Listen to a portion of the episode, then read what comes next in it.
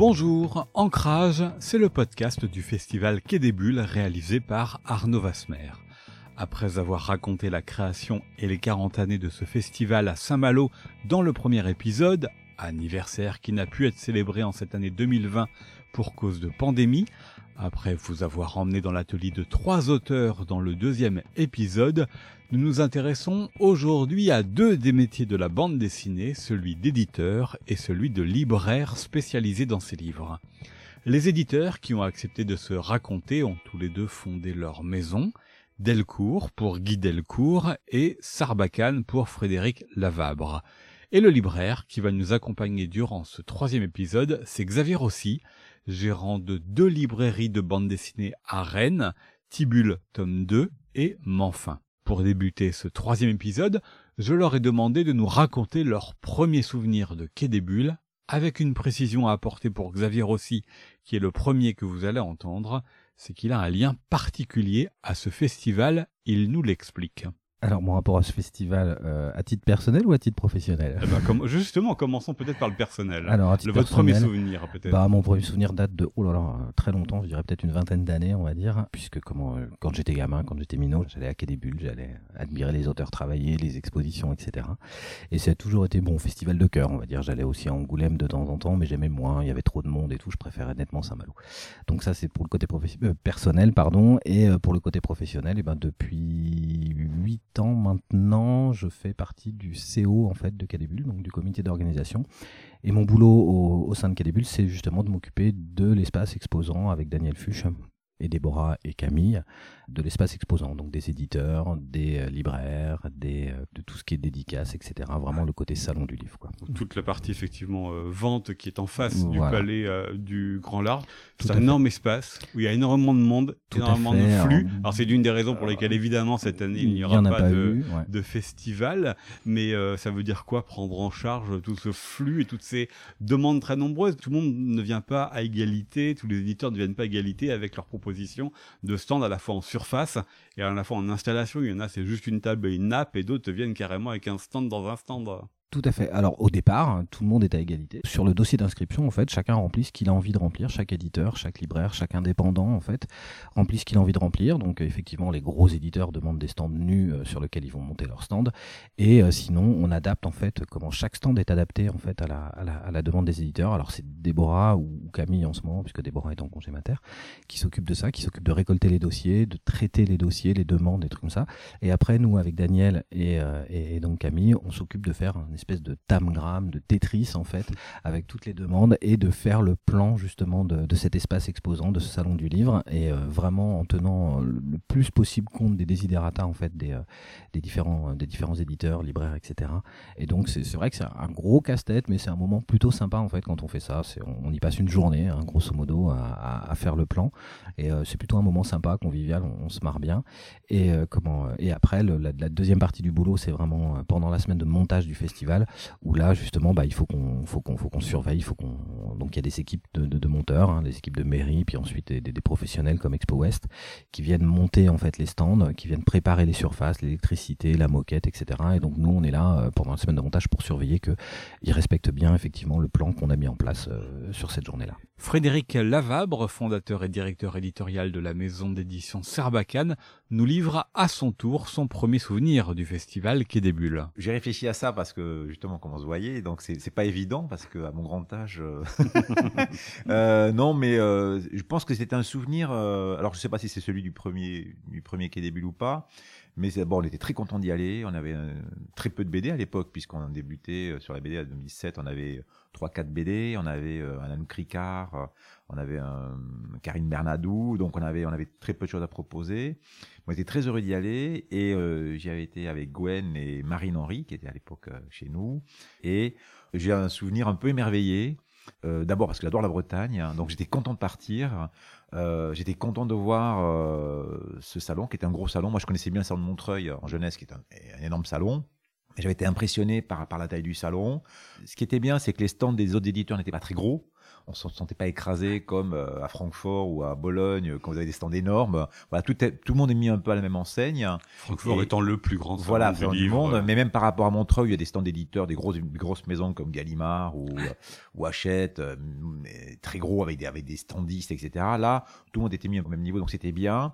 Et puis évidemment, il y avait, il y avait toute la, on était un peu loin, on avait pris un Airbnb qui était un peu loin, donc on marchait, il pleuvait, il faisait beau, euh, il y avait la plage, il y avait, euh, il y avait les expositions, euh, et il y avait cette fameuse soirée, voilà, géniale, où tout le monde se retrouvait pour manger des huîtres et des, fruits de mer. Voilà, donc j'en ai, vraiment un souvenir. en fait, c'est mon salon préféré, pour dire les choses telles qu'elles sont. C'est un moment de l'année aussi où j'aime beaucoup me retrouver avec les auteurs. Voilà, donc c'est vraiment pour moi un super souvenir et, ça reste toujours un moment chouette. On a eu beaucoup de livres en sélection ces dernières années, on a gagné le prix l'an dernier avec euh, le dieu vagabond. Donc voilà, c'est une longue histoire. Euh, j'apprécie aussi les, les gens du, du, salon parce que c'est important. On n'a pas toujours les, on a toujours, on a toujours, des bonnes relations, mais elles sont quand même plus ou moins sympas. Et voilà, donc cette année, vraiment, j'étais triste de pas y aller parce qu'en plus, on avait un, un, très beau plateau. Et puis c'est pour nous le moment de nous retrouver avec des auteurs sur plusieurs jours dans un lieu loin de Paris. Enfin, pour terminer la présentation des trois invités de ce troisième épisode d'Ancrage, le podcast du festival Quai des Bulles, c'est au tour de Guy Delcourt, fondateur de la maison d'édition qui porte son nom et habitué de Quai de nous raconter son premier souvenir du festival. J'y suis allé, je crois, au festival de Saint-Malo sans discontinuer depuis 1985. J'ai pas fait toutes les éditions, j'en ai fait quand même pas mal. ça commence en 81, vous n'en avez pas manqué beaucoup, effectivement. Et mon premier souvenir est assez précis, je n'étais pas encore éditeur parce que ma maison a été créée en début 86 et j'étais très bien accueilli. Je me souviens surtout de la remise de prix qui, avait lieu à l'Aviso, qui est un, café, un bar euh, situé assez haut, intramuros dans, dans Saint-Malo. Euh, le festival était animé à l'époque par Jacques Plouette et je me rappelle surtout d'un moment très chaleureux, très décontracté, assez anticonformiste. Hein, euh, c'est quelque chose qui est, euh, qui est resté, même si le festival aujourd'hui a beaucoup pris en, ampleur, en importance, il ne s'est quand même pas trop, je dirais, euh, notabilisé, en quelque sorte. Mais il ressemblait pas beaucoup finalement au festival d'aujourd'hui en 85 parce qu'il y a eu plusieurs histoires, on l'a rappelé dans le premier épisode, hein, toutes les années 80 euh, qui étaient plutôt à l'initiative de Maison de Quartier. Il y a eu deux années avec Étonnant Voyageur, et puis ensuite, hein, à partir de 92, il y a eu ce festival euh, Quai des Bulles. C'est-à-dire que vous avez aussi un regard sur différentes époques, donc ça ressemblait à quoi pour vous à l'époque? Oh, bah, Écoutez, moi, je ne pas, pas, très précis, mais c'était évidemment beaucoup plus petit, c'était assez familial en, fait. Hein. Ça faisait partie de ces petits festivals, comme il y en a, il y en a encore pas mal en France, euh, avec un organisateur très, très proche de son, de son équipe, très proche des auteurs. Moi, j'ai eu la chance d'avoir pas mal d'auteurs bretons, justement, à commencer par euh, Michel Plessis, euh, avec qui j'ai eu un, magnifique euh, parcours, et puis d'autres.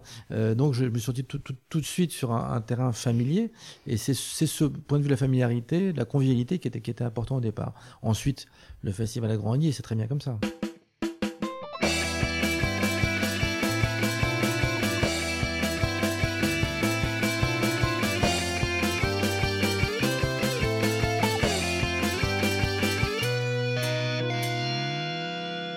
Poursuivons ce troisième épisode d'Ancrage, le podcast du festival qui débute à Saint-Malo, en nous intéressant au métier d'éditeur et de libraire.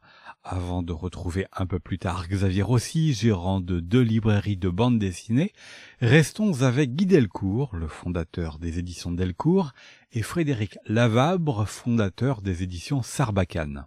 Ce festival, qui débule lorsqu'il n'y a pas de pandémie, se déroule en octobre. Est-ce pour les éditeurs un moment pour se retrouver avec les auteurs de leur maison et se rendre compte de ce que sont les tendances d'une année? Et est-ce un moment pour lancer de nouveaux albums, comme le serait une rentrée littéraire pour le roman? Guy Delcourt puis Frédéric Lavabre Bon, il faut savoir que dans la croissance du festival, il y a un moment important, c'est qu'on a commencé à prendre des stands en tant qu'éditeur. Il y a très peu de festivals dans lesquels on a nous-mêmes un, stand, euh, donc on est en quelque sorte en première ligne. Le plus souvent, on passe par, un libraire ou par un organisateur euh, sur place. Euh, donc, on, je dirais qu'on se mouille davantage à, à Saint-Malo. L'enjeu, il est un peu commercial, mais il est surtout, je veux dire, en termes d'image, en termes de relations avec nos auteurs. Les auteurs aiment venir à Saint-Malo. Euh, Ils se sont vraiment emparés de ce festival, peut-être plus que de, de tout autre. D'ailleurs, les prix sont eux qui les gèrent, hein. C'est un hein. festival qui reste un festival d'auteurs fait par des auteurs. Ah, oui, avant, avant d'être un festival d'éditeurs. C'est très Mm. bien comme ça. On se sent un peu plus détendu, nous. Et, et, et du coup, c'est un moment privilégié. Donc, c'est euh, au-delà d'une stratégie de prix, choses comme ça. là, à Saint-Malo, les prix ont une importance, mais ont surtout, je trouve, une importance dans la, dans la joie de vivre du, du festival, Mm. plus que dans le retentissement commercial, par exemple. Mais c'est quand même au niveau commercial, au niveau de la surface médiatique, c'est quand même un moment où vous allez lancer certains albums qui sont importants dans une année? Oui, on va, on va les lancer absolument, surtout Ouest France est très, très présent, donc ça, ça nous aide. Il y a également des prix quand même qui, qui nous aident. Et puis on a un moment stratégique, hein, on est fin octobre, c'est là qu'on est, on est en quelque sorte dans le, dernière- Noël, le- ouais. le début de la dernière ligne droite pour la fin de l'année qui Mm. commercialement euh, euh, est un moment crucial pour nous. Vous l'avez dit, euh, Guy Delcourt, c'est un moment où euh, vous êtes là avec vos auteurs. Est-ce que ça aussi c'est assez atypique? Ça veut dire, est-ce que c'est le moment où tout le monde peut se rencontrer? Dans la maison d'édition et puis euh, voir un peu quelles sont les tendances euh, d'une année. Est-ce que c'est l'unique occasion, alors Angoulême en a une autre, peut-être d'autres festivals, mais l'occasion vraiment de, de se rencontrer tous ensemble, de voir ce qu'est à un moment donné la famille Delcourt? Oui, c'est un moment euh, privilégié pour ça, pour, pour se retrouver entre nous, pour ouvrir aussi ça à, à d'autres. hein. Euh, On se voit beaucoup entre confrères, on voit, on voit- les auteurs des autres qui ont fait les, les yeux doux, et- évidemment. Alors le seul bémol, c'est peut-être que le festival, d'une certaine manière, un peu victime de son, de son succès. Il y a beaucoup de monde. Et on n'a souvent pas le temps de voir, tout- voir tous les gens qu'on a envie de voir, euh, parce qu'il y a cette, cette, cette influence extraordinaire, euh, évidemment, qui, est- qui pour les sociales est positive. Euh, ensuite, il faut, je dirais, en tant qu'éditeur, euh, il ne faut pas ménager ses efforts pour justement euh, aller à la rencontre euh, de chaque personne qu'on a envie de voir. Ça veut dire quoi, ça, Guy Delcourt? Est-ce que ça veut dire que c'est aussi un festival dans lequel vous allez prospecter, dans lequel peuvent naître des créations, des débuts de collaboration avec euh, Ah oui, des formations de duo auteurs-dessinateurs Oui, alors dans tous les, c'est le cas pour tous les, tous les festivals. hein. Ouais. C'est- comme ça. C'est là que nous, éditeurs, on, on, on flaire l'air du temps en quelque sorte, où, on, où on revoit de temps. Je me rappelle pour avoir vu, revu D'Horizon que j'avais perdu de vue à une certaine époque, euh, qui a fait sa carrière euh, ailleurs malheureusement. Et, puis on s'est retrouvé et une envie commune de collaborer euh, est née à ce moment-là. Il a sorti quelques, quelques beaux livres. Et ça demandait, en fait, cette petite mèche ne demandait qu'à être rallumée en quelque sorte. C'est l'occasion de, de le faire. Ça ne se décrète pas complètement, Mm. hein, bien sûr. Euh, Même si nous, éditeurs, on a toutes nos, nos antennes dehors, on y va quand même d'une façon euh, assez détendue et on, on laisse un peu la- la- l'alchimie du lieu fa- faire son travail. C'est unique ça, le fait de pouvoir euh, fédérer euh, quelque chose autour de la maison d'édition, que vous, certes, vous retrouvez tous les auteurs d'un coup, mais aussi que tous les auteurs C'est hyper. se retrouvent oui. ensemble et finalement ils regardent ce que ça veut dire pour eux être édité chez Ouais, un peu le- la ligue éditoriale. C'est sûr que là, c'est sûr que là, cette année est spéciale. Et c'est vrai qu'on peut faire des livres depuis chez soi en télétravail, euh, voilà. Donc ok, mais c'est comme travailler avec les équipes. Il y a un moment, il faut se voir, il faut se parler. Et c'est vrai que un salon comme Saint-Malo, en plus où il y a un super accueil, où on peut sortir le soir, où on se retrouve pour manger, pour boire des coups, aller sur la plage, se retrouver au, au niveau des expos, sur le stand lui-même évidemment, etc. C'est des moments très importants où j'arrive à créer de temps en temps des avec avec l'un ou avec l'autre. Je prends un petit déjeuner avec l'un, je déjeune avec l'autre. On dîne tous ensemble le soir. C'est des moments hyper importants et qui mettent hein, de l'humain euh, et de la chair autour autour de l'os, si je puis dire. Parce que évidemment, on peut faire un livre et puis euh, ne jamais le voir en librairie, ne jamais rencontrer son auteur, faire tout par mail, etc. D'abord, de toute façon, ça serait moins bien. Je pense que le, livre lui-même est là, en, en de toute façon. Mais au-delà de ça, c'est vrai que c'est un moment important pour se retrouver. Euh, ça débute un peu les grands salons qui vont suivre. Donc c'est un des grands salons, mais voilà. Il y a ensuite il y a en jeunesse, il y a Montreuil qui arrive derrière. Ensuite, on finit par Angoulême. Et puis tout, au long de cette période-là, normalement, ce sont des rencontres en librairie, euh, des micro-salons. C'est un moment euh, hyper convivial, mais aussi un, un moment de travail, d'échange. Je fais rencontrer mes auteurs, parfois ils se connaissent pas entre eux, et c'est vrai que ça fédère, comme vous le disiez, autour d'un catalogue. Ça veut dire maison. aussi qu'il peut y avoir des, des- des rencontres, des albums finalement qui naissent de ces moments-là, de ces moments de rencontre. Alors soit parce que les auteurs entre eux finalement sympathisent et trouvent qu'ils ont une esthétique qui colle bien ou des idées qui émergent. Soit vous en tant qu'éditeur, vous dites tiens, bah, tel euh, dessinateur et tel scénariste pourrait. euh, En vrai, pas trop, parce que dans ma maison, c'est plutôt des auteurs, euh, auteurs, dessinateurs. hein, euh. en revanche, euh, ils passent des soirées ensemble. Il y a certains qui se connaissent pas, il y en a certains qui sont devenus amis depuis. Il y a, euh, je sais qu'Alexandre Inker, qui, est, vit chez moi, euh, est passé par Paris, il est allé déjeuner avec Lucas Harry, euh, tous les deux. Donc c'est chouette, quoi. Et au-delà de ça, je pense que si si ça ne crée pas directement des, albums derrière, à, deux ou à trois, en tout cas, ça, de par leurs échanges, de par leur passion de la BD, de ce qu'ils se disent entre eux, ça nourrit leur travail. Et donc c'est aussi, euh, ça nourrit la relation éditeur, ça nourrit euh, le travail inter, inter-auteur. Puis aussi, évidemment, ça, ça crée un lien hyper fort autour d'une maison. Ils voient le travail que l'on fait. J'ai Anaïs qui est avec moi à ce moment-là, qui est la, la, femme, la jeune femme qui s'occupe des salons et des librairies depuis 17 ans chez moi, donc qui je suis très attaché et qui par ailleurs, voilà, et là, c'est un peu, euh, c'est pas leur maman, mais c'est un peu la mienne aussi, hein, c'est elle qui s'occupe mhm. de tout, qui, qui réserve les restaurants, qui organise, euh, qui discute avec eux pour les dédicaces à suivre. Voilà, voilà. Ça crée vraiment euh, une petite bulle, un moment de l'année très sympa. Et, euh, et, on a vraiment, mais vraiment sincèrement, toujours hyper plaisir à venir à Saint-Malo. On a nos habitudes, on a, on a notre Airbnb plein centre, on se retrouve. Euh, euh, voilà, c'est vraiment euh, quand on part à Saint-Malo et qu'on prend le train, qu'on se retrouve à Montparnasse euh, avec Anaïs. Voilà, c'est un moment où on est, où on a la banane. Et bon, bah, cette année, en plus cette année, on avait pris un, stand augmenté parce qu'on voulait avoir une plus grande visibilité. On avait, on a invité beaucoup d'auteurs parce qu'on avait une belle, belle année cet, cet automne et tout ça. Voilà. Donc j'avoue que je suis un peu, un peu, un peu triste de ça. pas frustré, mais triste en fait, un peu, oui, un peu, un peu chagriné que le salon de, je dois dire, ne, ne, ne, puisse se tenir. Mais voilà, une pandémie, on a décidé autrement, malheureusement. Frédéric Lavavre, j'aimerais savoir pour vous en tant qu'éditeur ce qu'il représente. Vous avez dit quelle était la dimension affective avec euh, ce salon, mais quand vous planifiez des sorties euh, d'albums, est-ce que euh, c'est une espèce de rentrée littéraire, peut-être une autre en janvier avec le festival Angoulême, mais vous, il y aurait une rentrée littéraire autour de ce festival-là. Est-ce que c'est un moment pour présenter de nouveaux albums? Alors, c'est un moment pour présenter de nouveaux albums et des auteurs, ça c'est sûr. Euh, nous, on a eu la chance ces trois dernières années d'avoir été dans la sélection finale, dans les six derniers, je crois qu'il y en a six. Euh, L'an dernier, on a eu euh, le bonheur de d'aller jusqu'au bout. Jusqu'au bout. Euh, et c'est vrai que pour moi, avoir eu ce prix-là et d'avoir été déjà sélectionné euh, trois années d'affilée, on a encore un album en sélection cette année, c'est bah, c'est aussi la reconnaissance d'un travail parce que il a de ça particulier par rapport à d'autres d'autres festivals, par exemple même Angoulême c'est que c'est le public qui décerne le prix. Et ça, pour moi, c'est hyper important parce que c'est vrai que, je dis pas que c'est le cas ailleurs, mais l'entre-soi, les, les, voilà, donc c'est, quand c'est des professionnels qui, qui, qui, donnent un prix, ça, ça a toute sa saveur aussi, mais ça a une autre saveur. Bah, il y, y, a les deux, hein, d'ailleurs, sur le quai des Bulles. Voilà, il y, a les deux. Il y a une, voilà, mais je dois dire que le prix, euh, le prix qui est décerné euh, par le, le prix euh, West voilà, c'est un public, c'est un public qui a, je crois, moins de 35 ans. L'ayant gagné, on a rencontré les gens qui avaient, qui avaient voté. donc Fabrizio avait rencontré, et, et, moi je trouve ça super parce que c'est, c'est une jeune génération de lecteurs ils sont sortis du domaine étudiant. Souvent, c'est des, des, jeunes qui commencent à travailler depuis 3, 4, 5 ans. Et donc, c'est vraiment la nouvelle génération de lecteurs de BD qui euh, va lauréater euh, un titre. Et donc, l'avoir, pour moi, c'est euh, c'est quasi un concours, quoi. Hein. Euh, c'est un peu pour moi, voilà, c'est un, peu de cet ordre-là. Il y a deux grands prix en BD, il y a celui-là et puis le, puis Angoulême. Hein. Euh, pour moi, euh, que nous gagnions ce prix-là ou que nous soyons sélectionnés dans, dans, cette sélection, c'est un honneur. Et puis en plus, c'est vrai qu'on s'appuie dessus beaucoup euh, parce que c'est pas un prix régional. Pour moi, c'est un prix national qui a une portée importante et qui aussi vient clore une année, une année de publication, une année de travail.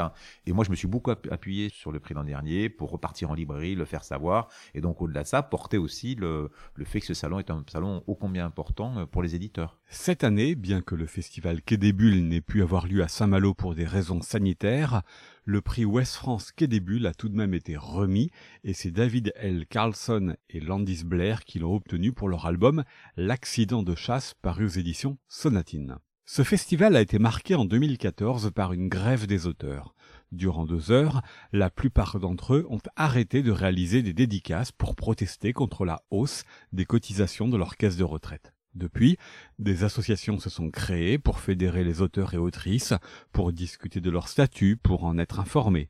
Le prochain épisode sera entièrement consacré à cela. Mais cette grève de 2014, les demandes des auteurs et autrices, la précarisation qu'ils disent vivre, comment est-elle perçue par les éditeurs Guy Delcourt puis Frédéric Lavabre?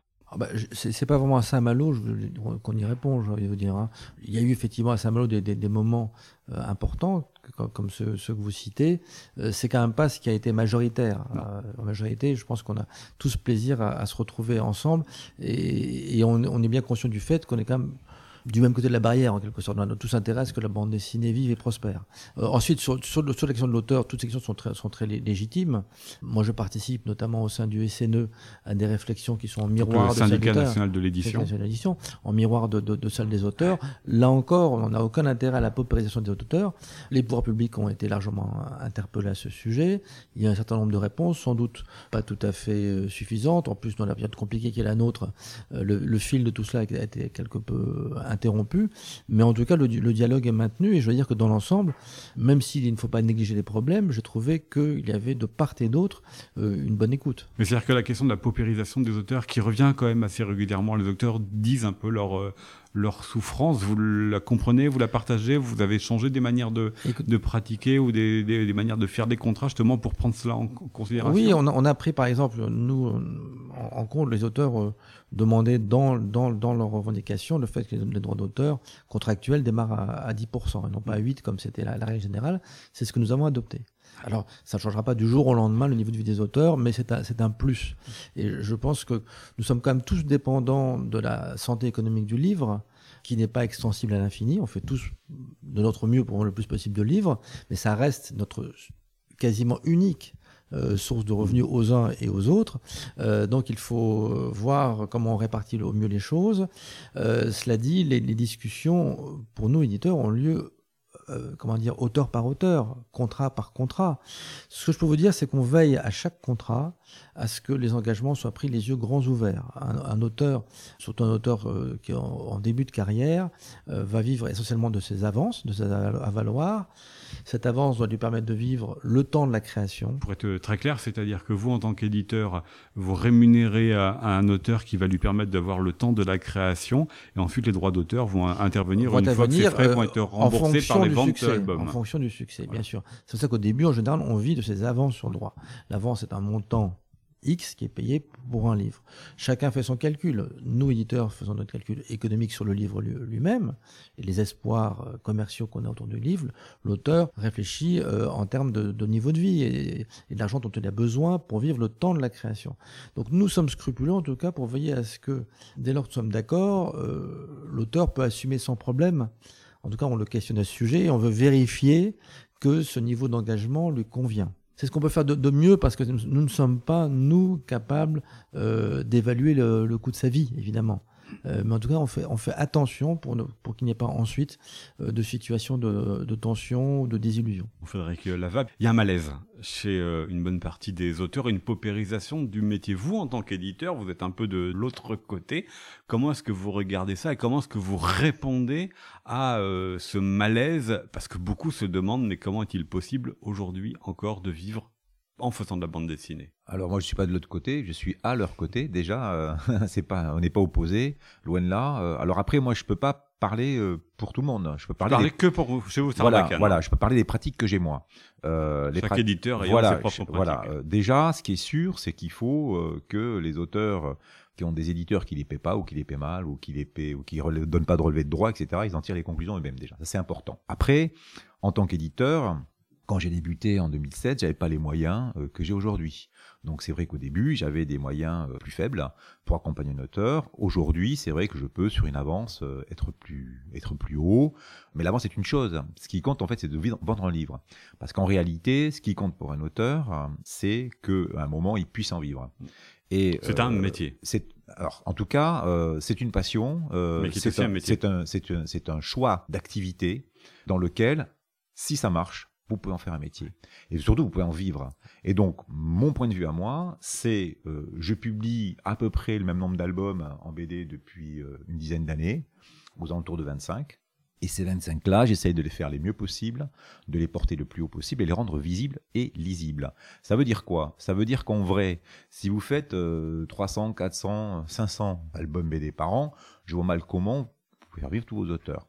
Donc moi je dis pas que tous mes auteurs peuvent en vivre, mais en tout cas, plus ça va, mieux ils en vivent et mieux je peux les faire vivre. Pourquoi? C'est-à-dire que vous que, choisissez, bah, vous accompagnez pleinement. Bah, oui, c'est ça. C'est-à-dire que euh, moi j'ai une attachée de presse, j'ai une fille donc Anaïs s'occupe des salons des dédicaces, des bibliothèques, des tournées, des expositions. Euh, j'ai une direction artistique, j'ai une direction commerciale, et ça je le mets à disposition de mes auteurs on a droits internationaux pour que les livres que l'on fait ensemble avec les auteurs soient le plus vendus possible. Parce que l'idée, au-delà de la qualité de l'album, évidemment, parce que la, première chose, c'est de faire un travail d'éditeur qui soit le mieux possible, le plus abouti possible ensemble. C'est-à-dire que le point de départ avec un auteur toujours, c'est un engagement des deux côtés. Faisons en sorte que, à la fin de notre chemin de création, lui comme moi, on se dit on est allé au bout du chemin ensemble et on a fait le maximum pour que cet album-là, en tout cas, on n'aurait pas pu faire mieux. Ça, c'est le premier contrat qu'on a ensemble. Et le deuxième, après, il me revient, c'est de dire maintenant, je vais faire le maximum pour que ton livre soit vendu. Parce que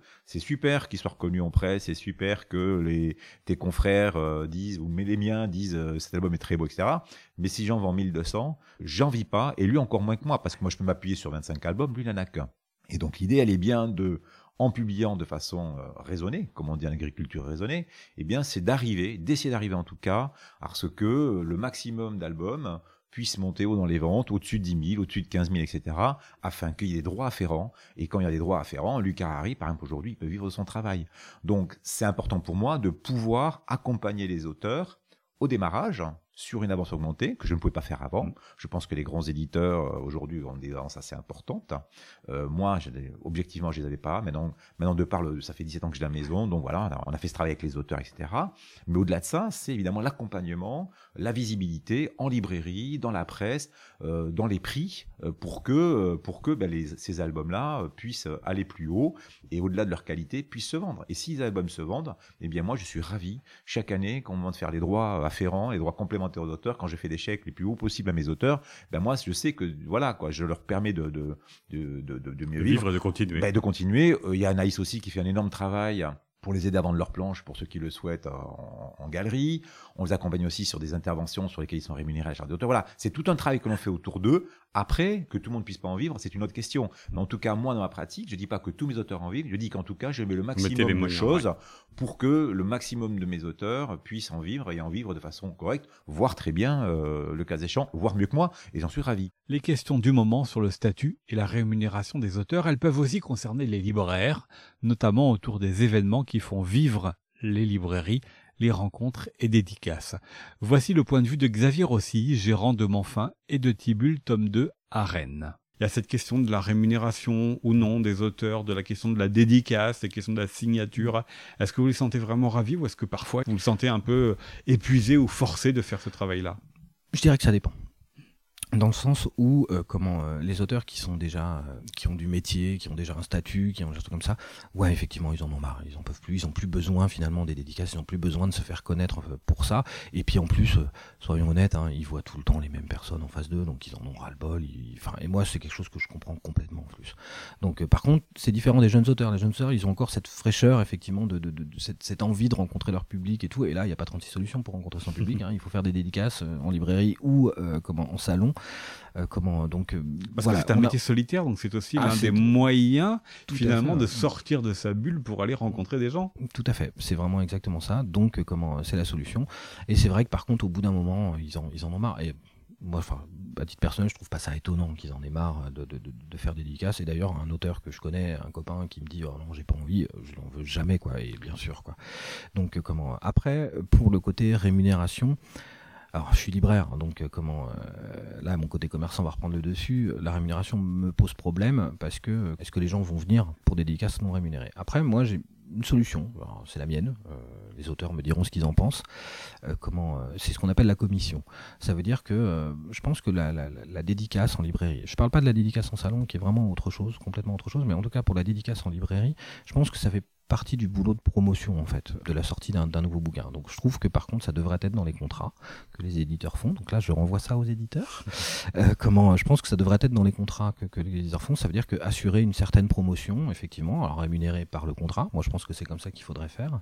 Après Parce que faire un dessin c'est un travail. Faire un dessin c'est un travail tout à fait. Hum, voilà donc il y a le côté euh, promotion. Et moi je trouve que les auteurs en fait quand ils sont en promotion comme ça, qui font des dédicaces, ils devraient faire des dédicaces toutes simples. Genre le même dessin pour tout le monde euh, comment, euh, puisque ce qui prime dans la dédicace, c'est pas le dessin justement, c'est la rencontre. Hein. Alors oui, effectivement, rencontre quand on reste de, deux minutes devant une personne ou trois minutes ou même dix minutes devant une personne.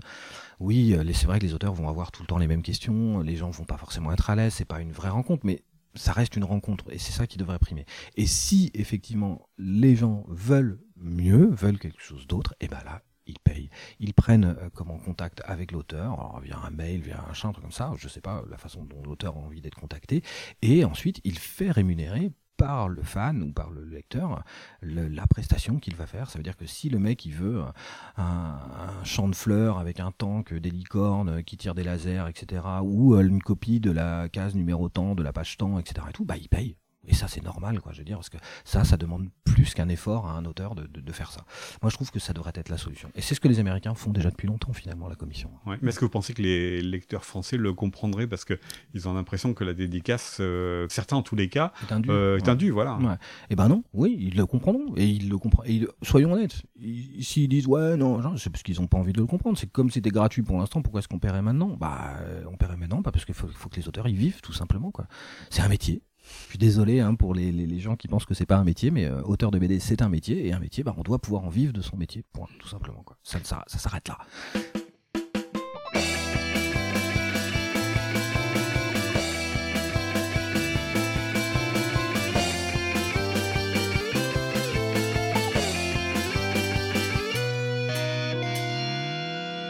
Les métiers d'éditeur et de libraire de bande dessinée, c'est le thème de ce troisième épisode d'Ancrage, la série de podcasts du festival Quai des Bulles à Saint-Malo. Avant de retrouver les éditeurs Frédéric Lavabre de Sarbacane et Guy Delcourt, entrons dans l'une des librairies de bande dessinée rennaises, Manfin, dont Xavier Rossi en est le gérant. Mais qu'est-ce qu'être libraire de bande dessinée, Xavier Rossi? Euh, bah, je suis vendeur de livres. Après, euh, comment spécialisé en bande dessinée pour le coup. Il n'y a pas de, a pas de particularité. Ça reste un métier de commerçant. Après, la différence, euh, comment avec un autre commerçant, c'est que comment euh, c'est le produit qu'on vend en fait. Si vous voulez, ça veut dire que nous, le produit qu'on vend, c'est un produit culturel, donc c'est quelque chose de différent, et c'est aussi un, un produit passion. Soyons honnêtes euh, complètement là-dessus. Ça veut dire que honnêtement, si on n'aime pas lire, et nous en l'occurrence, si on n'aime pas la BD, on, on sera jamais un bon libraire. Ça veut dire que si on n'est pas passionné par par la bande dessinée, on sera pas un bon libraire de bande dessinée. Euh, comment ou alors euh, je sais pas comment on peut faire autrement. Enfin bon voilà. Moi en tout cas, je suis passionné depuis tout petit aussi par la bande dessinée et euh, comment euh, la meilleure façon que j'ai trouvé euh, pour euh, partager en fait cette passion, c'est justement de, de, de vendre puisque alors j'ai une formation bibliothécaire au départ, hein. je suis absolument pas libraire au départ de, de, de formation, je suis bibliothécaire et euh, quand j'avais fait mes stages en bibliothèque, quand j'avais fait ma formation de bibliothèque, je m'étais rendu compte que le, le, le bibliothécaire, alors, il partage un petit peu avec ses lecteurs et tout, mais beaucoup moins en fait que le libraire. Ça veut dire que les gens qui rentrent dans une librairie sont déjà convaincus par le fait de, de, de Qui vont repartir de avec un rentrer, album, voilà, ils qui vont pas repartir forcément avec un album, lequel. pas lequel. Et donc là, nous, on- via le conseil, via, via notre, nos lectures, tout ça, on arrive à, à partager justement les, les, les bouquins qu'on a aimés. Et donc, euh, et c'est ça qui est intéressant dans notre boulot. Quoi. Vous l'avez dit, euh, vous êtes d'abord euh, commerçant, puis ensuite vous avez rajouté, euh, mais pas un commerce exactement comme les autres. Évidemment, je n'ai pas pu m'empêcher, en vous entendant dire ça, eh bien de penser à ce qui était dit lors du premier confinement du printemps, le deuxième confinement actuellement, sur la question des libraires, sont-ils des commerces essentiels ou non Je ne demande pas forcément de répondre à cette question, mais est-ce que ça veut dire effectivement que vous sentez un commerçant assez atypique parce que le métier du livre, parce que le livre est... Surtout en France, Mm. dans un pays qui a un attachement particulier à la culture, fait que ça transcende quand même votre métier. Quand vous pouvez rencontrer d'autres commerçants, bah, vous avez une part commune avec eux, mais pas complètement. Tout à fait, c'est vrai. euh, comment euh, on a le côté euh, commerçant vraiment où c'est une part commune. Ça veut dire on a toutes les tous, tous les commerçants, hein, que ce soit un, un commerce de, de, de, de fringues, un commerce alimentaire ou autre, on a tous les mêmes galères, les mêmes euh, les mêmes euh, les mêmes points forts aussi, les mêmes moments euh, géniaux. Mais c'est vrai que le livre, ça reste un, commerce différent. Un commerce essentiel, je ne sais pas, mais en tout cas, c'est pas pour les, vêtements par exemple, pour l'alimentaire, les gens ils ont besoin de s'habiller, ils ont besoin de, se nourrir, alors que le livre, on en a besoin, oui.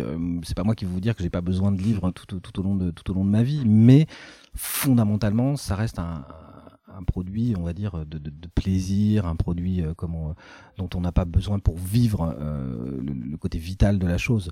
Donc euh, comment, donc c'est vrai que pour ça, on est différent.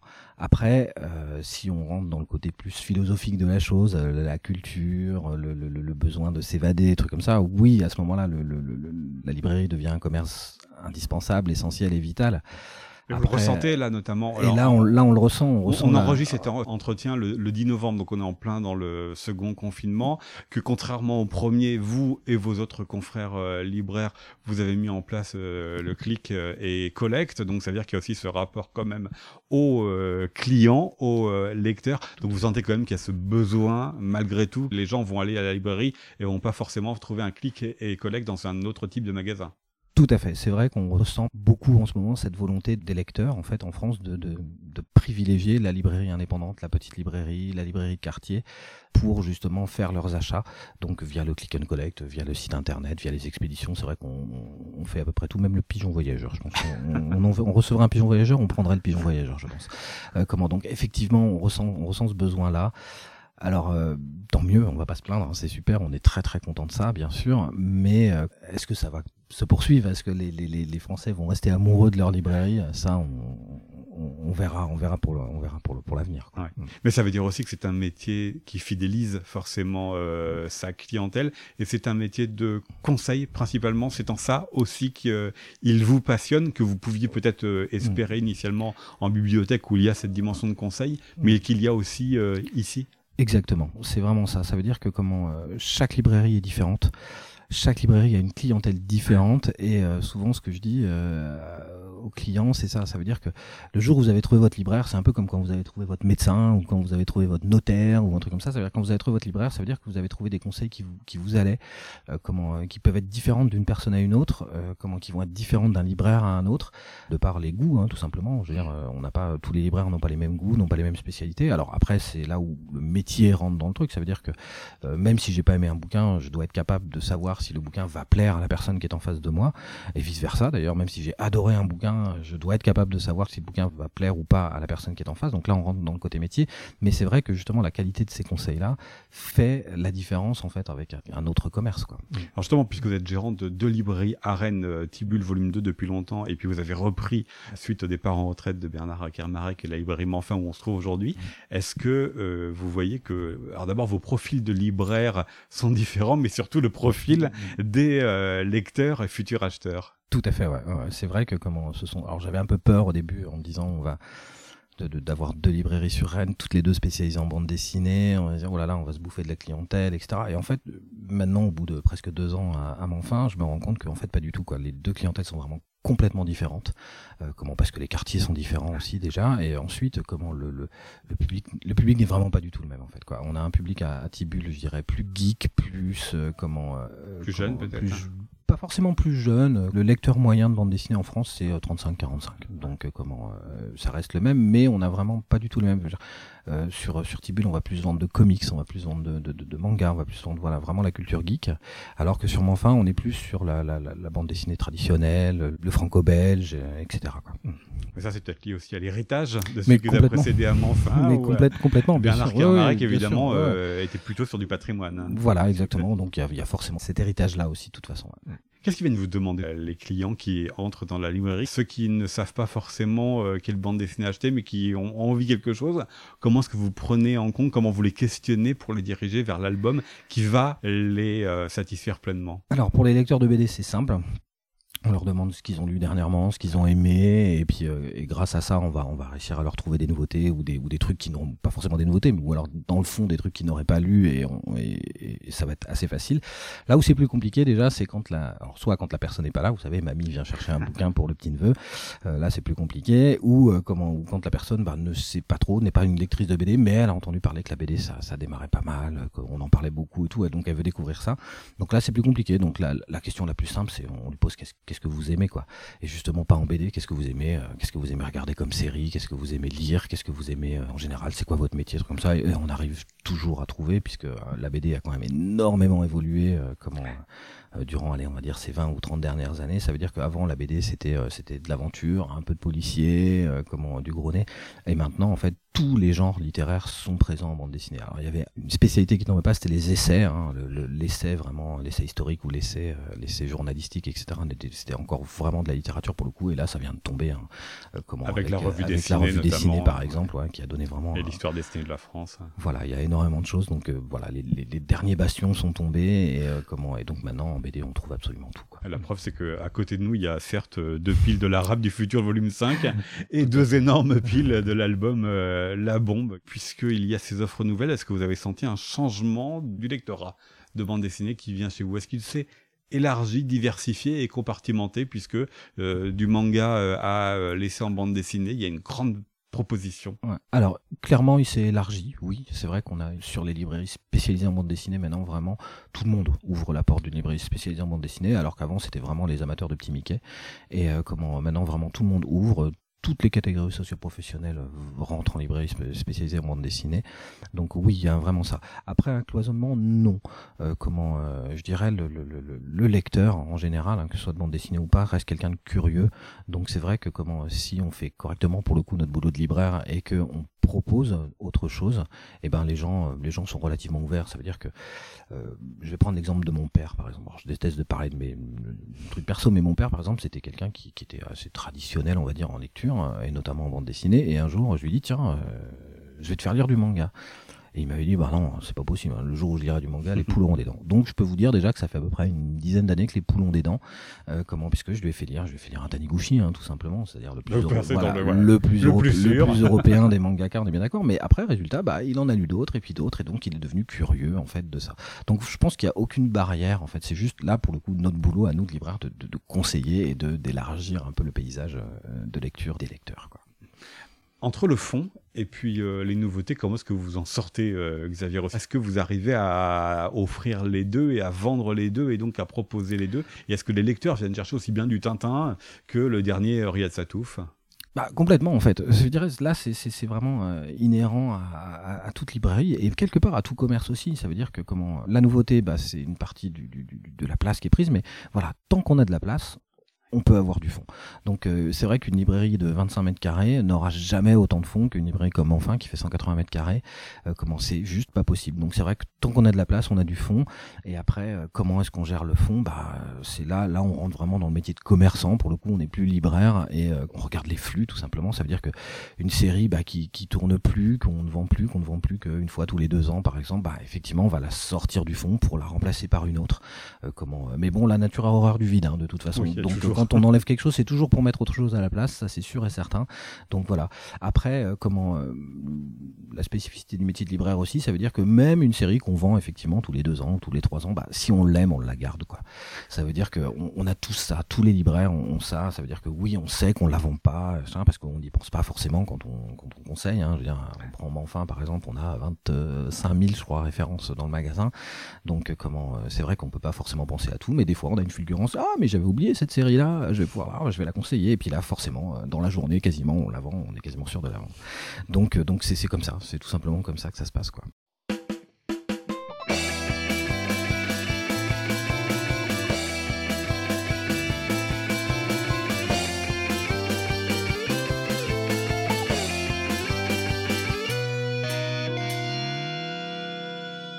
Compagnie de Xavier Rossi, gérant des librairies de bande dessinée rennaises que sont Enfin et Tibul tome 2, de Frédéric Lavabre, le fondateur de la maison d'édition Sarbacane, et de Guy Delcourt qui a fondé les éditions qui portent son nom, nous poursuivons la découverte des métiers d'éditeur et de libraire dans ce troisième épisode d'Ancrage, la série de podcasts du festival Quai des Bulles.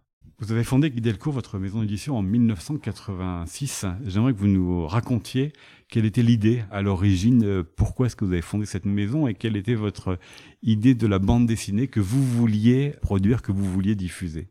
Écoutez, moi, je suis d'abord, un, je dirais, un fan de bande dessinée de, mon plus jeune âge. Euh, j'ai été euh, biberonné et bercé à la bande dessinée. Je suis devenu collectionneur euh, à l'adolescence, collectionneur acharné. Euh, j'ai fait des études de gestion, mais euh, de management. J'ai fait un petit tour aux États-Unis, mais ça ne m'a jamais détourné de, de, de, cette passion. Et cette passion est devenue un, un métier. à mon retour en France, en 82, j'ai d'abord été journaliste. Euh, en tant que journaliste, j'ai collaboré à certains magazines du groupe d'Argo, euh, Charlie Mensuel, puis Pilote. Euh, Pilote dont je suis devenu le rédacteur en chef, euh, alors que j'avais 27 ans. en, Sacrée responsabilité. 85, oui, grosse responsabilité pour un magazine qui avait brillé de mille feux à sa grande époque, à l'époque de Goscinny. Bon, les feux commençaient un peu à s'éteindre, mais c'était quand même été une, une expérience absolument, absolument passionnante et, et décisive pour moi. J'ai rencontré beaucoup d'auteurs. Euh, j'ai pris goût à, euh, au fait de m'impliquer, de m'investir dans la bande dessinée en tant qu'acteur de ce domaine et non plus en tant que témoin euh, ou, en tant que collectionneur. Et, c'est à partir de là que j'ai envie de créer ma maison, qui n'était sans une éditoriale, je dirais préétablie. C'était avant tout ce qui m'a toujours animé, c'est-à-dire la curiosité, l'enthousiasme, l'envie de découvrir de nouveaux talents et d'avoir en face de moi des gens qui, avaient à peu près le, même état d'esprit. Je parle évidemment des auteurs et j'ai eu la chance d'en trouver d'excellents. Et 34 ans plus tard, parce que nous sommes quand même 34 ans plus tard, euh, la, création, ça reste toujours euh, votre moteur, l'envie de découvrir des talents et l'envie de découvrir des auteurs? Ah oui, enfin découvrir. Alors, je, je, je, nous sommes une maison qui a découvert des auteurs et avec qui elle continue, à travailler, bien sûr. À travailler. Euh, donc c'est important de cultiver euh, les auteurs avec qui nous nous, nous, nous, cheminons depuis longtemps. Euh, par exemple, on sort le nouvel album de Marc-Antoine Mathieu, qui était un des premiers auteurs que j'ai publié. Je suis extrêmement fier de, de, cette grande fidélité et de cette belle trajectoire par parcours ensemble. J'espère qu'elle durera encore longtemps. Parallèlement à ça, nous sommes toujours ouverts aux, jeunes talents et ça reste évidemment un, un moteur important. Je pense que le mot curiosité nous caractérise assez bien que ce soit les jeunes talents ou les auteurs euh, confirmés que vous continuez à suivre. Alors peut-être Marc-Antoine Mathieu est peut-être le mauvais exemple à ma question parce que il se renouvelle énormément d'un album à un autre. Mais est-ce que vous, euh, Guy Delcourt, comme vous publiez quand même pas mal de livres par an, est-ce que vous arrivez encore à être surpris émerveillé par euh, certaines propositions, certains projets auxquels vous vous attendiez pas du tout qu'ils soient possibles ah oui, moi je, je, suis, je ne sais d'être surpris. C'est sans doute ce qui m'anime, parce que moi je, je suis quelqu'un qui a, qui, qui a, besoin sans arrêt de, de, de, de découvrir des choses. Euh, on les découvre évidemment avec des nouveaux projets, mais on peut les découvrir avec des auteurs qui sont déjà euh, confirmés. Je sais pas, Jean, Jean-Luc Masbou par exemple, qui a fait deux Cap et deux Crew, une nouvelle série, là, euh, nous fait un album qui s'appelle Le Baron, consacré à Brand Munchausen, qui est absolument merveilleux et tout à fait, euh, tout à fait inattendu, avec une grâce, avec une poésie extraordinaire. Euh, son complice de Cap de Croix, Alain Hérol, a écrit Les Indes Fourbes, dessiné par Randro Guarnido, qui là encore est un, est un, album extrêmement étonnant, même si je retrouve là, toutes les qualités et les thèmes euh, chers à, Alain, il les a portés à, un niveau extraordinaire, et on a eu aussi le plaisir de faire un livre très insolite, c'est-à-dire insolite par sa pagination, hors norme en quelque sorte, plus grand, plus gros, j'ai de dire plus beau que qu'on n'a jamais fait. Euh, donc le fait de sortir du cadre, a toujours été pour moi quelque chose d'également très important. On revient à Marc-Antoine Mathieu également, qui dans son premier album avait une case découpée dans le livre qui faisait partie pleinement de la narration. Donc j'adore ce qui effectivement était innovant et inattendu de la bande dessinée. Et qu'est-ce qu'il doit y avoir pour vous, alors soit chez un auteur ou un dessinateur, soit dans un, projet d'histoire ou une esthétique de dessin, qui fait que vous dites euh, celui-là, je vais l'éditer parce qu'il correspond à ma maison d'édition Delcourt? Justement, je pense que j'essaye de faire en sorte que ma maison d'édition puisse correspondre à tout type de projet euh, étonnant, euh, où, un auteur s'exprime avec à la fois euh, toute l'audace imaginable et en même temps une grande maîtrise narrative. Ça c'est important parce que savoir bien raconter une histoire en bande dessinée c'est pas facile. Hein, c'est aussi dur que de faire un film, en, fait. C'est un langage extrêmement exigeant, et, pour beaucoup d'auteurs euh, débutants, par exemple, la, clarté n'est pas atteinte assez vite. Donc voilà, comme moi j'étais un passionné de bande dessinée étant, euh, étant adolescent, euh, j'aimais toute la bande dessinée, aussi bien la bande dessinée belge classique que la bande dessinée de super-héros américaine, euh, que Reiser, euh, Charlie Hebdo, etc. Euh, donc aujourd'hui, j'essaie que cette diversité soit, soit toujours de mise. C'est pour ça aussi que vous avez inscrit dans votre catalogue des mangas, que vous avez inscrit aussi des comics, que vous êtes aussi ouvert à d'autres cultures de la bande dessinée. Oui, pour moi, c'est une seule. Enfin, on peut dire c'est une seule culture avec des branches. Les auteurs de bande dessinée se posent tous les mêmes questions partout dans le monde. Euh, la première, c'est comment raconter clairement mon histoire, euh, comment jouer avec avec cette forme qui est faite de petits cubes ou de petites cases qui se succèdent, qui s'emboîtent les, unes derrière les autres. Quand on lit Tezuka, l'immense auteur japonais, d'ailleurs qui a été influencé par Walt Disney d'une certaine manière graphiquement, il a des récits extrêmement modernes qui se lisent très bien aujourd'hui et chez nous à 15 000 km de distance. Euh, donc je pense que cette bande dessinée est beaucoup plus unie qu'on ne le pense, tout en, tout en ayant une belle diversité. Malgré le fait qu'on l'appelle les comics, les mangas ou la BD, malgré Oui. le fait qu'on on essaie de s'adresser à des publics différents, finalement, vous voyez qu'il y a des influences, des interdépendances dans euh, les manières de penser euh, le dessin Il y a et le de texte. très grandes interdépendances. Ouais. D'abord, les auteurs eux-mêmes sont friands de bande dessinée d'autres cultures. On voit bien qu'en France, beaucoup d'auteurs ont été euh, influencés par le manga. On voit bien que chez nous, l'auteur des légendaires, Patrick Sobral, a vu des dessins animés japonais dans son, dans son enfance. Il l'a dit lui-même, que Oui. c'est Parce dans le, qui dans, le trait, dans le dans le mouvement trait, dans le style. trait, Et il n'empêche que ouais. sa bande dessinée s'adresse Ouais. à des enfants d'aujourd'hui qui n'ont jamais vu ce qui a influencé Patrick. Euh, donc tout- toutes ces influences circulent et je veux dire qu'on est euh, un peu comme pour le cinéma, euh, la France est la, est la plus belle terre d'accueil de toutes les cultures de, de- de la bande dessinée. On est très ouvert. Dans d'autres pays, c'est pas pareil. Ouais. Au, au Japon, on ne lit que des mangas. Au- Aux États-Unis, que des comics, à de rares exceptions près. En France, on, on accueille tout et, et tout crée une, une dynamique euh, où les jeux, les jeux d'influence, euh, les regards se croisent. Frédéric euh, Lava, parlez plus largement de votre euh, maison d'édition à Sarbacane, puisque vous faites le choix de publier 20-25 albums par an, ça veut dire qu'il y a vraiment ce mot de choix. Comment vous définiriez la ligne éditoriale de Sarbacane version BD Qu'est-ce qu'il doit y avoir dans une histoire ou dans un dessin ou chez un auteur pour que vous vous disiez celui-ci ou celle-là, je vais la publier chez moi? Parce qu'elle correspond à mon identité de maison d'édition Sarbacane Alors, je, je réfléchis jamais à ce qu'est mon identité de la maison Sarbacane, parce que sinon vous vous enfermez forcément dans des, une création euh, bah, fermée. L'idée, c'est que, euh, est-ce que ce livre-là, je vais avoir l'énergie, l'envie, moi et mes équipes, hein, euh, de le porter jusqu'au bout. euh, voilà, est-ce que c'est un livre qui m'intéresse? Est-ce que c'est un projet que j'ai envie de porter? Après, il peut être de qualité, mais je ne vais pas m'y retrouver. Et en fait, est-ce que c'est qu'un catalogue d'éditeurs? Moi, quand j'ai monté ma maison d'éditeur, j'avais pas les éditeurs qui sont, savent très bien où ils veulent aller. Ils veulent faire que du roman étranger, par exemple en littérature ou américain, ou ils veulent avoir des livres, euh, je dis n'importe quoi, dans un format carré, dans un papier vertical, peu importe quoi, ou avoir une ligne éditoriale engagée. Moi, en fait, tout ça, euh, j'en sais rien. Ce que je sais, c'est que j'ai des goûts, ce sont les miens. Je ne pas qu'ils soient partagés par tout le monde, mais en tout cas, au bout de plusieurs années, on voit bien qu'un catalogue finit par exister de par la patte que met un éditeur. Euh, après, c'est pas nécessairement mis dans des cases, mais ça existe autour de. autour Bah, de- surtout que chez vous, c'est encore moins mis dans des cases parce que c'est quand même compliqué de ranger vos albums euh, dans une bibliothèque euh, pour que ce soit à peu près équivalent. Oh, regardez, c'est que- pas mal quand même. Ouais, voilà, c'est pas- quand même, c'est quand même pas mal, c'est vrai. Mais mal. disons que vous aimez multiplier aussi le, le format de l'objet. Vous Bah, aimez en fait- diversifier le, Oui, le format en- de l'objet. alors en fait, euh, en fait donc c'est quand je reçois un projet, je me dis ça vraiment c'est un projet formidable, j'ai envie de le faire. Je rencontre l'auteur à ce moment-là, si je le connais pas, en général je le connais pas. Et puis là, je vois quelle est son intention et je me mets au service, hein, y compris sur l'objet du coup, de la création. C'est-à-dire qu'est-ce qu'il veut et qu'est-ce qui va le mieux servir, tel format, un format carré, un format pas carré, etc. euh, voilà. Euh, a priori, s'il n'y a rien de spécial, ben, je le mets quand même dans un, dans un, dans un, dans un format entre guillemets sarbacane, qui est un format des, des, beaux romans graphiques. Mais si ça se justifie qu'il soit euh, à, l'italienne ou carré, euh, voilà. Donc ce qui va, euh, je pense, ce qui, en revanche, pour, rep- pour reprendre la question du début, ce qui va peut-être singulariser euh, mon travail euh, d'éditeur hein, avec mes auteurs, c'est la dimension, euh, il me semble, sur le scénario et l'écriture. C'est-à-dire que, évidemment, le dessin, ce qui est la partie immergée de l'iceberg que tout le monde voit, euh, mais là, ça peut être assez varié dans les goûts que je peux avoir. Évidemment, il faut que ce soit un dessin euh, qui fonctionne euh, par rapport à l'histoire, etc. Puis si c'est beau, puis si c'est ci, puis si cela, tant mieux. Mais en vrai, je crois que le, la, la vraie différenciation, en tout cas, moi, en tout cas, là où je me positionne, ce que j'ai envie de faire, c'est que les scénarios soient vraiment nickel, qu'il y ait cerise sur le gâteau, qu'il y ait une écriture une écriture blanche, c'est-à-dire qu'une écriture comme en littérature, où on peut trouver voilà des, des dialogues incisifs euh, ou euh, poétiques, enfin j'en sais rien, peu importe selon le sujet.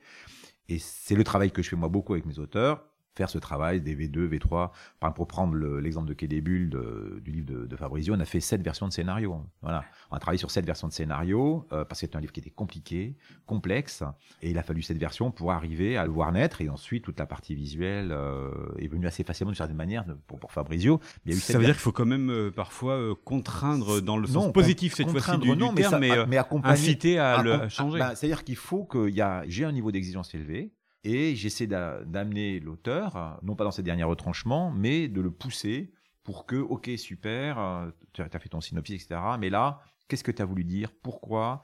Je le lâche pas, entre guillemets. Vous savez, quand il y a des. On parle toujours des séries américaines qui sont hyper bien décrites, etc. Mais ils sont 7-8 scénaristes euh, sur chaque épisode de 50 minutes.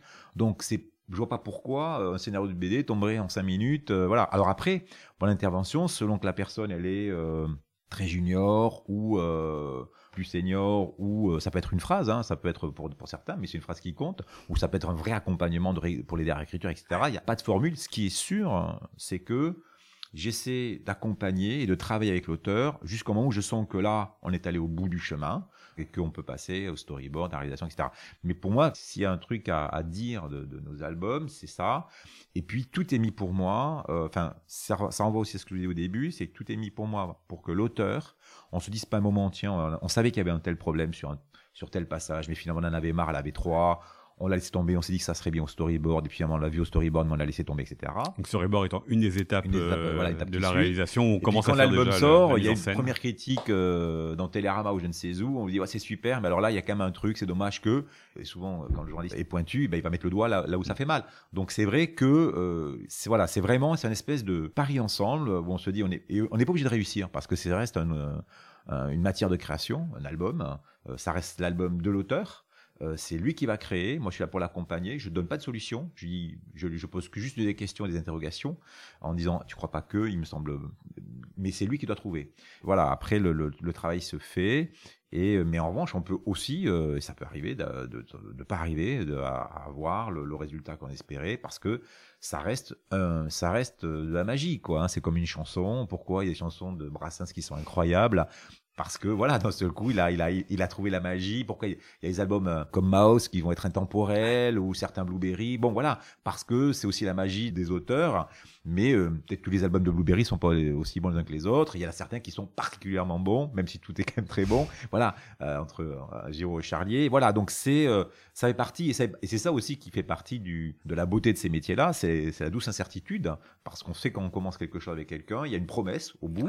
C'est pas comme en roman. Vous venez de parler, Frédéric Lavab, des, des romans et c'est important parce que j'aurais terminé avant ma question rituelle là-dessus parce que vous avez dit donc 2007, vous avez commencé à publier de la bande dessinée. Vous en êtes aujourd'hui aujourd'hui autour de 200 euh, titres.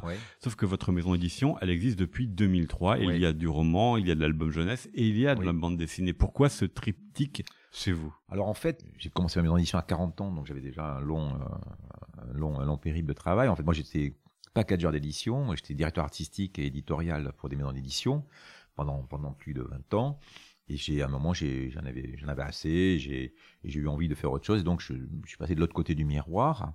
Et donc, je suis parti sur quelque chose que je savais pas faire. C'était l'album jeunesse, puisque, en fait, je travaillais pour les éditeurs sur, des créations artistiques de couverture, sur des, contenus, etc. Mais pas sur, pas sur de la fiction.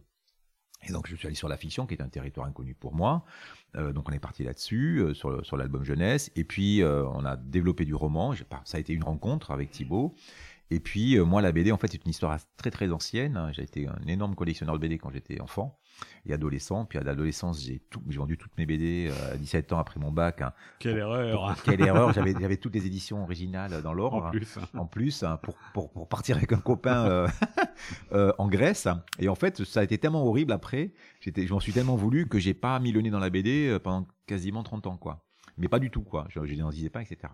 Et à un moment, ça, voilà, j'ai eu, ça m'a, ça m'a re, regratouillé et ça a vraiment fait l'écho à quelque chose qui est pour moi que j'adore, que j'adore aussi en jeunesse, qui est la rencontre d'un texte et de, et de l'image en fait, qui sont deux passions personnelles, la littérature d'un côté et le dessin et la peinture de l'autre.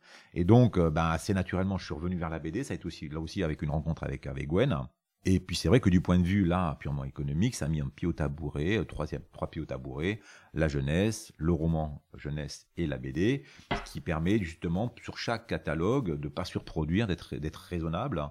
Et, on a, et d'ailleurs on a moins produit ces dernières années que les années précédentes, alors même que j'ai augmenté mon équipe pour mieux accompagner et mettre l'auteur au centre de notre démarche. Donc ça veut bien dire que l'on peut en publiant raisonner, arrive à avoir une économie possible pour les auteurs comme pour nous, alors que la multiplication, pour moi, est une... Euh, et en plus, ça va à l'encontre de, mes, de ma philosophie euh, euh consumériste, on va dire.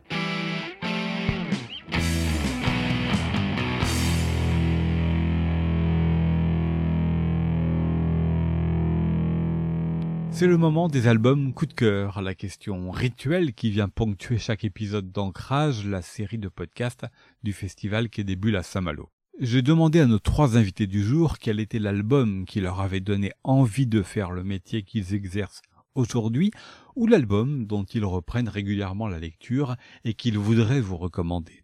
Et comme c'est aussi devenu l'habitude, Chacun en a plusieurs à proposer. Nous débutons avec Guy Delcourt. En fait, je peux pas vous dire celle qui m'a donné envie de faire ce métier parce que c'est la bande dessinée dans son ensemble qui m'a donné envie de faire ce métier. Et c'est justement c'est la diversité, c'est la dynamique, c'est le foisonnement de la bande dessinée euh, qui m'a qui m'a inspiré et qui a qui a rendu cette euh, carrière, si je peux dire, irrésistible euh, pour moi. j'ai envie de donner un petit coup de chapeau à la première BD ou la deuxième que j'ai que j'ai initiée parce que c'est le moment est venu. C'est la s'appelle la bande à Renault en tant que journaliste, donc en 85, j'avais rencontré Renaud, donc le chanteur, euh, avec qui j'avais sympathisé parce qu'il était grand collectionneur de, BD. Donc on avait discuté, j'avais fait un petit article dans le magazine Pilote à, ce sujet-là. Et puis quand j'ai démarré comme éditeur, je me suis dit bon, il faut que je trouve des bandes dessinées à publier, ce serait, ce serait utile. Euh, et, je me suis dit tiens, pourquoi je ne demanderais pas à Renaud son accord pour adapter en bande dessinée certaines de ses chansons, parce que ces chansons sont écrites souvent comme des petites histoires, avec des personnages hauts en couleur, euh, très marrant, etc.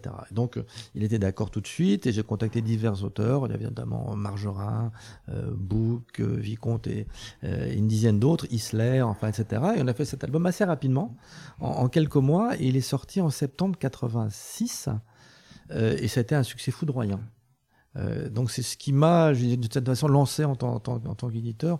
Donc bien sûr, j'ai un, attachement particulier à, ce livre, d'autant plus qu'ensuite, euh, et de manière tout à fait indépendante de cela, j'ai publié l'album de Lolita Séchant, hein, la, fille, de Renault, et puis qu'aujourd'hui, une belle exposition rend hommage à Renault, et d'ailleurs dont l'affiche est inspirée euh, par la, couverture de notre album et signée également de Margerin. Frédéric Lavabre Je partirai plutôt sur l'enfance. Hein comme j'étais un, immense fan de BD, moi j'étais abonné au, journal de Tintin. Donc il y avait ceux qui étaient Tintin, ceux qui avaient Spirou. Donc je ne lisais pas du tout les d'ailleurs les, BD qui sortaient de Spirou. J'avais même voilà c'était il y avait il y avait une, barrière euh, invisible. Et donc moi j'ai évidemment euh, bah, d'abord j'ai un prof de français euh, latin qui nous avait parlé d'Alix. Donc ça a été ma première rencontre avec la BD, ça a été avec Alix. Et donc j'ai un album phare quand j'étais romantique. Ouais, c'est un album phare dans lequel je me plongeais, qui me faisait rêver. Ça a été des heures de lecture et notamment puisque vous m'avez posé la question, j'ai un peu réfléchi et c'était euh, et je pense à au dernier Spartiate hein, qui a été quand j'avais 10 ans, 9 ans, euh, une lecture pour moi. Et j'avais donc acheté tous mes petits euh, tous mes petits Jacques Martin, j'avais mes 10 francs tous les mois. Et chaque fois je j'allais j'habitais Toulouse. Et il y avait un magasin un magasin de BD spécialisé un des premiers qui était sous les arcades. Et j'allais chercher chaque mois une BD donc c'était soit ça, j'ai quand j'étais tintinophile, donc j'avais forcément euh, tous les. Voilà, je suivais également euh, Bernard Prince, hein, qui était aussi euh, une BD que j'adorais, le travail d'Herman à l'époque, Jugurtha, voilà. Donc ça remonte d'aventure. Et puis quand j'étais plus petit même, il y avait, il y avait, il y avait une. Moi, je pense que c'est un très grand scénariste et je trouve qu'il n'a pas la place qu'il mérite, c'est Greg. J'adorais aussi Olivier Rameau, dessiné par Dany à l'époque, avec avec, je crois qu'elle s'appelait Colombine, hein, la jeune fille très, très sexy qui a 10 ans, mais moustille un peu, dans ce monde magique et merveilleux. Voilà, donc c'était, c'était mes trois, mes trois BD de la petite enfance. Et un peu plus tard, euh, ça a été, bon, bah, j'ai eu une passion pour, pour Giro, euh, comme beaucoup de gens, et Blueberry. Avec, alors j'ai réfléchi justement aux deux albums qui m'ont peut-être le plus marqué chez lui. Pour moi, il y a une, il y a une période que j'adore, c'est la période des albums euh, aux alentours des albums 10, là, il y a le Général Ted John avec euh, avec les Indiens dans la neige, et puis il y a les deux albums qui pour moi sont, sont ses meilleurs. Enfin bon, je dis ça, mais je les ai jamais relus, donc j'en sais rien. Mais c'est, ce qui, ce qui m'en reste, c'était euh, La mine de l'Allemand perdu, je crois, et le Spectre au, Baldor, quelque chose comme ça, qui me semble c'était un Blueberry en deux tomes, euh, de, si je m'en souviens bien.